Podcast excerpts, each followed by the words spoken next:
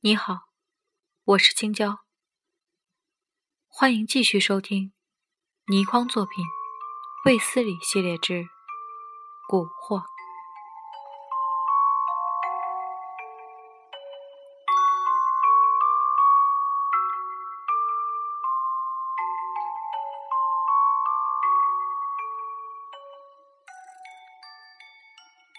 叶佳琪继续说着：“我做梦也想不到，猛哥口中的那个金毛怪人，绝不是什么史前怪物，而是一个文明人。他就是五六年前忽然在内地失踪的瑞典著名的生物学家，国际上细菌学的权威平纳教授。但是猛哥形容的也不错，这位著名的教授的确是一头金发。”和闭眼，而且他的金色汗毛，即使在月光之下，也闪着异样的光芒。他鼻子高，皮肤白，一个典型的北欧人的长相。一个只曾在苗区中生活的年轻人，不将一个北欧人当作是吃人的怪物，已经很不容易了。平纳教授一见到我，显得异常的高兴。他在我的肩头上大力的拍着，不断的和我说着话。可是，他只不过和我交谈了几分钟，便被打断了。二十多个青年男女将我拥到一幢最大的屋子之前，我不明白他们是什么意思。猛哥从人群中挤了出来，在我耳边说：“你应该去见我的父亲。”这是一个合情合理的要求，因为看起来。猛哥和八珠的父亲正是这个族的族长。我点点头。猛哥又补充道：“你必须一个人进去，这是特殊的荣耀。”我向前走去，来到那幢屋子的门前。那扇门是用极细的草编成的，十分紧密。当我伸手向那扇门推去时，我忽然听到平大教授在后面大叫。看在老天的份上，别进去。叶佳琪讲到这里，又停了下来。他将自己的头深深的埋在了双手之中。我知道，他大约又有了什么痛苦的回忆，所以也不去催他。过了好一会儿，才听他又道。我当时呆了一呆，不知道平纳教授这样高喊是什么意思。我回头看去，可是围在我身后的人已经开始唱歌和跳舞。我看不到平纳，也没有再听到他说什么。唉，那时，那时我若是听他的话，别去推开那扇门。唉，但当时我完全。被这种新奇的环境所迷惑了，我也根本未曾去细想，平纳教授的高呼到底是什么意思。我伸手推开门，走了进去。那扇门虽然是草编成的，但却十分坚厚，有着极佳的隔音效果。当我一推门走进去之后，顺手将门关上，便什么都听不到了。屋中的光线十分黑暗，在我关上门之际，几乎什么都看不到。为了怕有失礼仪，所以在未曾看清眼前的事物前，我只是站着不动。就在我站着不动之际，我首先闻到了一种异样的气味。我很难说这是一种什么气味，那是好几种气味的混合，有的香。有的腥，这种气味使我觉得身在异域，我是处在一个我无法了解的神秘环境之中。没过多久，我的视力便适应了黑暗的环境。我看到，在屋子中央有一个老者席地而坐。我想，那老者一定就是猛哥和八柱的父亲了。我正在想着如何向他行礼才比较得体，却忽然看到有一串足有六七只、三寸来长、赤红色的毒蝎子，正在那老者赤裸的上身爬着。那六七只毒蝎子的尾钩高高的翘着。我是学生物的，我自然知道，这种剧毒的毒物，只要它的尾钩向下一沉，勾进了人体之中，那么再强壮的人也会在半分钟之内毙命。当时我简直吓呆了，一句话也说不出来。也就在这时，我觉得我的手背上发痒，我连忙扬起手来一看。我实在是难以形容我当时心中的恐惧，因为，因为不知道什么时候，在我的手背上爬了一只长满了紫黑色长毛的黑蜘蛛。我只看了一眼，便立即可以断定，这种蜘蛛是世界上最毒的毒蜘蛛之一。虽然我到这里带来的目的，有一大半是想找到一只这样的蜘蛛做标本。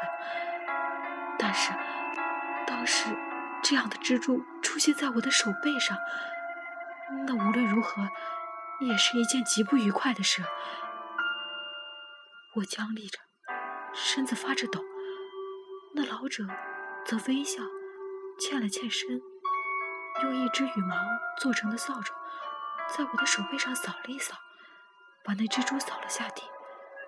那蜘蛛迅速地向他爬去。爬上了他的膝，爬上了他的身子。我清清楚楚的看到，那蜘蛛爬到了他的肋下，就伏下来不动了，就像是回到了他自己的窝中一样。我感到一阵晕眩，在那样的情形下，我也顾不得什么礼仪了。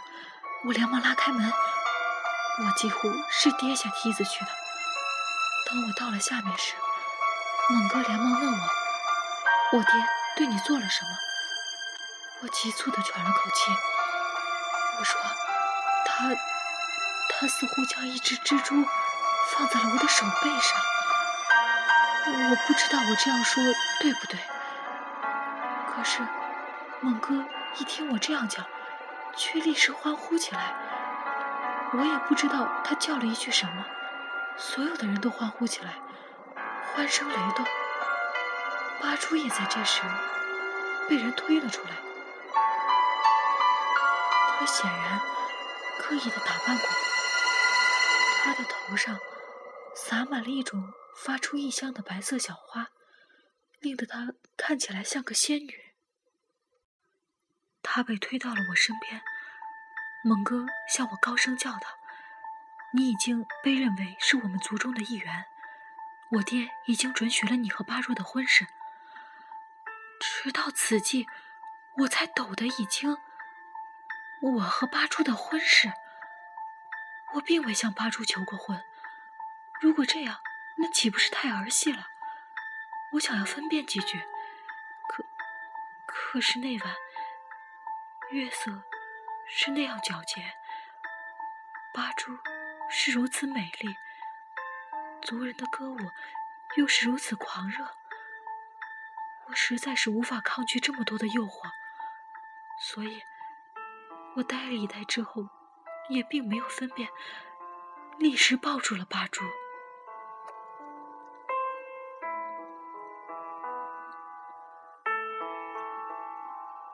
一批一批的人灌我饮一种十分甜丽的酒。那是疯狂的时刻。我在饮了酒之后，和八珠远远地奔了开去。在那时，我根本就没有想过和八珠成婚。我只是感到，这是我的一段艳遇。八主固然美丽，可是娶她为妻，还是不可以想象的。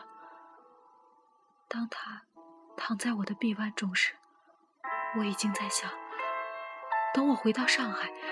向别人提起这段艳遇，会引起多少人的羡慕？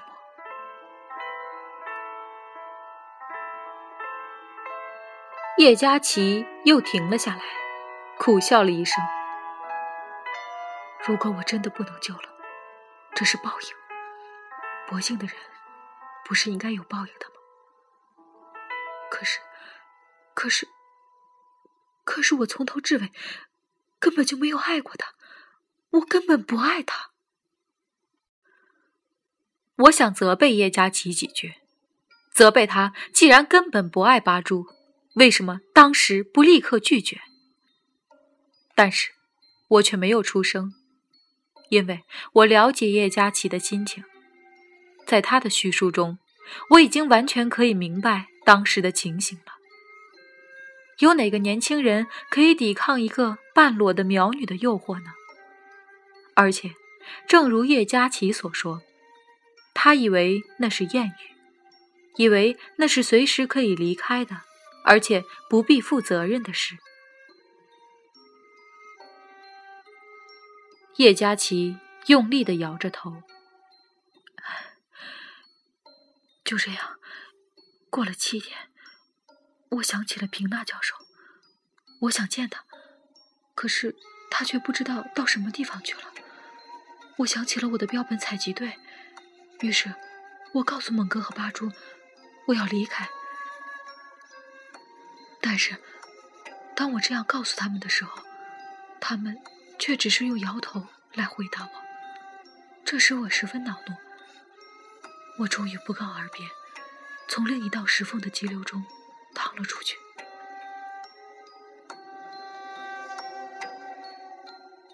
我刚一出那道山缝口，重新来到河面上之际。猛哥追上了我，他要我立刻回去，我当然不肯。他最后才说：“你要走，我也没有法子。但是我不妨告诉你，我们族的人最精于下蛊，我的父亲，我，八珠，都是此道的高手。你绝对不能离开超过一年，而且，你和八珠是已经结过婚的，你不能再结婚。”当时。我只将他的话当做是无聊的恐吓，我当然不理会，并且告诉他，我是一个文明社会的人，他们只要在他们这种未开化的地区过日子，那绝对是不可能的。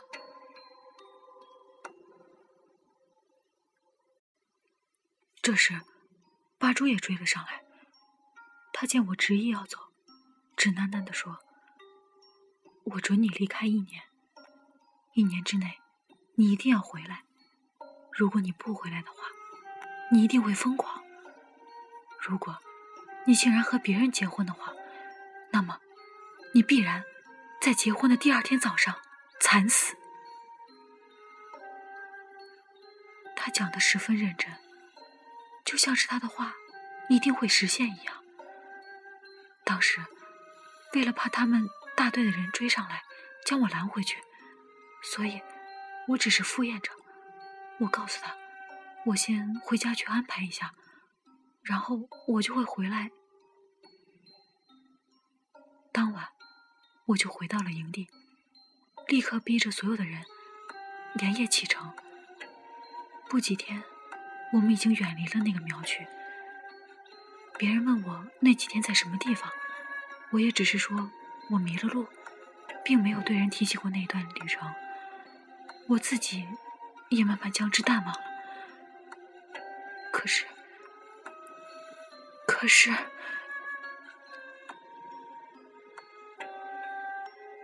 叶佳琪讲到这里，便难以再讲下去。可是他不必讲，我也知道他要讲的是什么了。他在离开的时候根本没有将八珠的话放在心上，可是到了如今，八珠的话。已然渐渐成为事实了。我听了他的叙述，心中的骇然难以形容，因为他所讲的一切实在是太不可思议了。天下真的有蛊术吗？真的有一些人精于蛊术，可以使人在不顾及他们的意思之际，令得中了蛊的人疯狂或是死亡吗？如果真的有，那么蛊术究竟是什么？是一种什么样的力量